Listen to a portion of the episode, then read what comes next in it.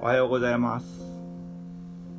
おはようございます。えーっと、今日は、えー、前茶な人々の、えーっと、特別版として、えー昨年のゴールデンウィークぐらいでしたっけね、こうさんね。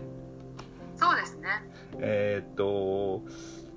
ブログ上で、えーっと、お互いにコメントを付け合って、えーっと、ちょうどココさんが、まあ、あ日本、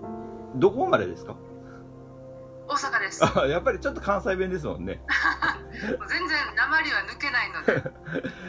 で。で、えっ、と、今、えっ、と、ロンドンでしたっけ？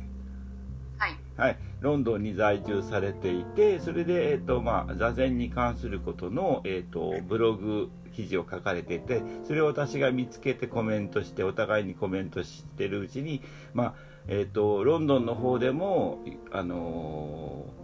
COVID-19 の方で、えーオンライン座禅会やってるんだよって話になって、で、ご招待していただいて、まあ、英語の苦手な私が いきなり飛び込み参加で、えココさんに助けてもらいながら、えーちょっと参加させてもらったっていういきさつで、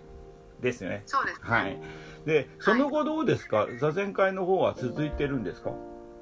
座禅会の方はそうですね。あのずっとオンライン、オンラインは今も続いてるんですけれども、はい。今は道場も開いて、開けて、えでも、イギリスってまだ2万人とかじゃないですか、1日。そうなんですよ。ですよね。日本の方もうね、すごいすごいす人数になってますよ、今。100人以下かな？多分あのワクチンの接種がイギリスはすごく早かったんですけれども、はいで日本はねちょっと遅れてて、そのま巻き上げの日本はいのなんていうんですか、挽回のあー今もう2回接種が70%越したかなんかで。私はあのなんだっけな医療関係だから3月に受けさせてもらってるんで、もう来月には3回目3回目接種が始まるということであ私も参参加したんですよね。そうなんですか？はい。今ココさんあれですよね介護の方の仕事されてるって今あのそうですあのロックダウンというかあのまあパンデミックのせいで、うん。私もともと旅行業界だったんですけれども、ええであのクビになったので 大変です、笑っちゃいけないではすね。す。いません。い。うん。えっ、とじゃあまああのえっ、とまあ今回はえっ、と全茶ラジオということなんで、はい。えっ、とココさんがそのえっ、と座禅を始めるきっかけ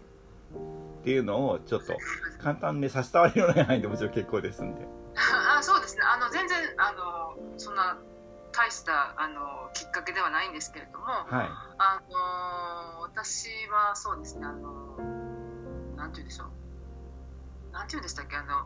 お成人なんて言うんですか？あの、ま、マチュアスチューデントっていうかあのえ社会人学生？うんうんうん。はい。あの40歳の時に大学に入ってですねあはいはいはい。あの心理学のあはいはい。勉強したんですね、ええ。で4年間あのそれはもうイギリスに行かれてってことですか？はい。あ私あのイギリスに来たのはもう結構あの19歳の時に。ああーでしたよね。なんかそう言われてましたよね、かなり早く一人でちょっとあのもうあの別に日本が嫌になったっていうわけではないんですけどイギリスが好きだったのでロンドンが好きだったので一人でこっちに来て、まあ、ずっと、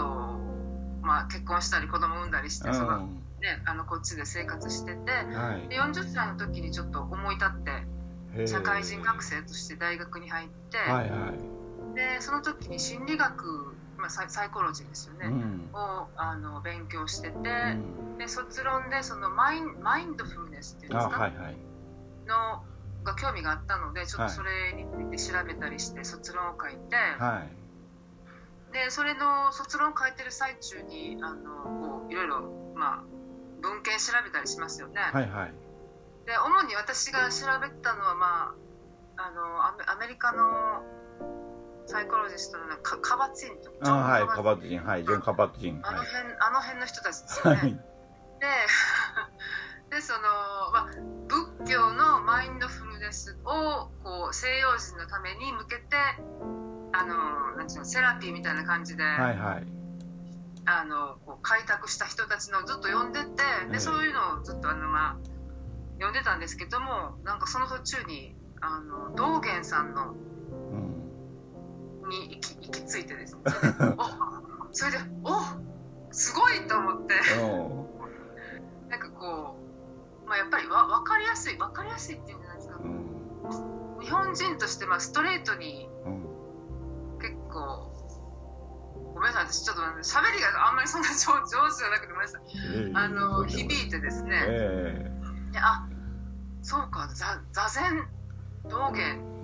っていうのがずっとこう頭の中に引っかかってうんで卒論を書き終えてすぐにあのちょっとサーチしてうん。そしたらロンドンの曹洞宗の座禅会があるっていうのをはいそれに行き着いてそれであのじゃあ座禅参加しようと思って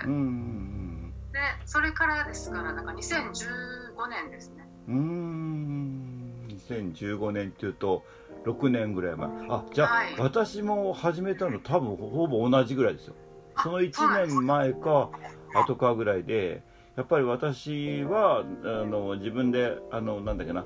こうケアレスミスとかなんかやって仕事上多くなってきたりやっぱりか結構こういろいろこう少しずつ下のこう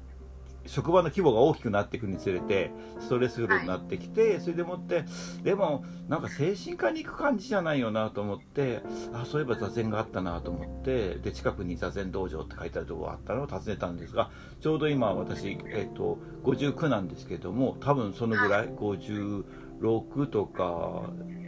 えっとあ53とか2とかそのぐらいなんで6年間ぐらいちょうど。じゃあ、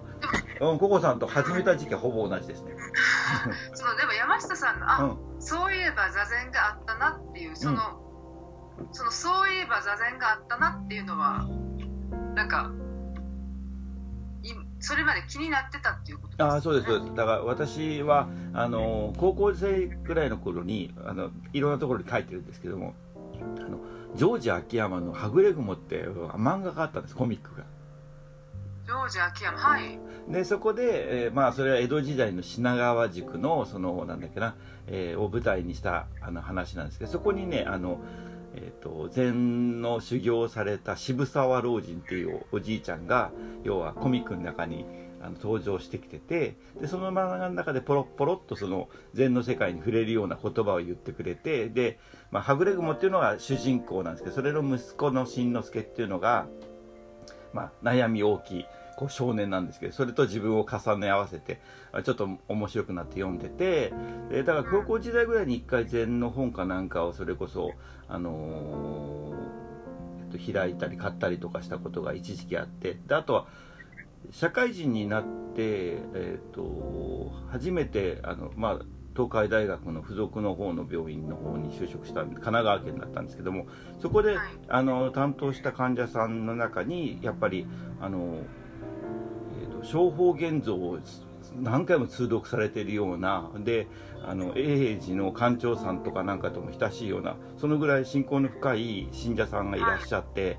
でその方を担当させていただいてその方から正法現像 4, 4冊でしたっけ？5冊でしたっけ？あれをねドーンと退院するときに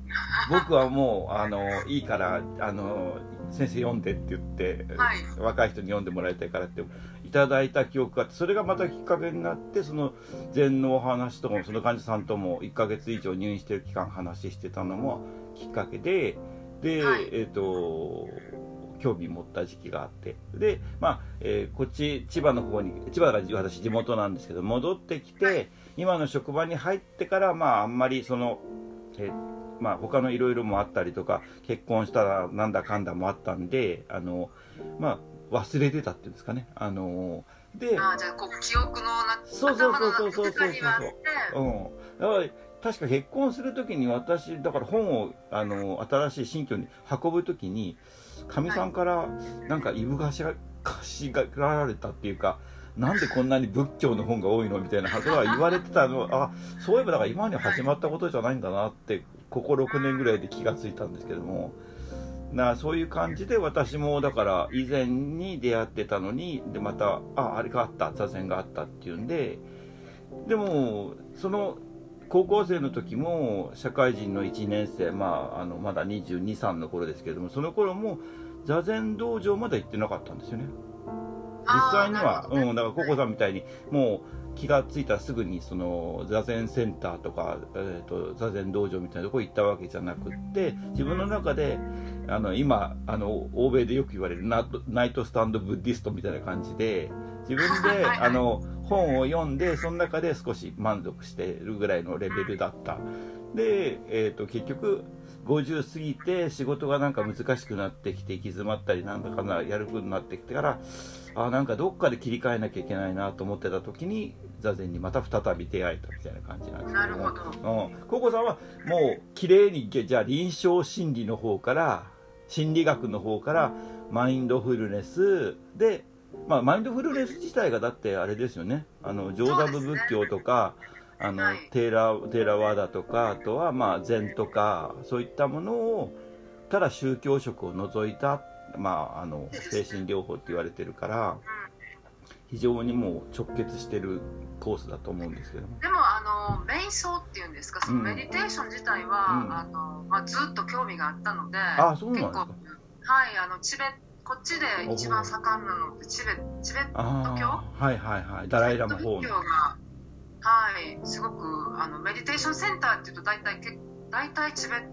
ト仏教ですね。ん。はい。でそれには通うまではいかないんですけど、うんうん。あのメディテーションワークショップみたいなのは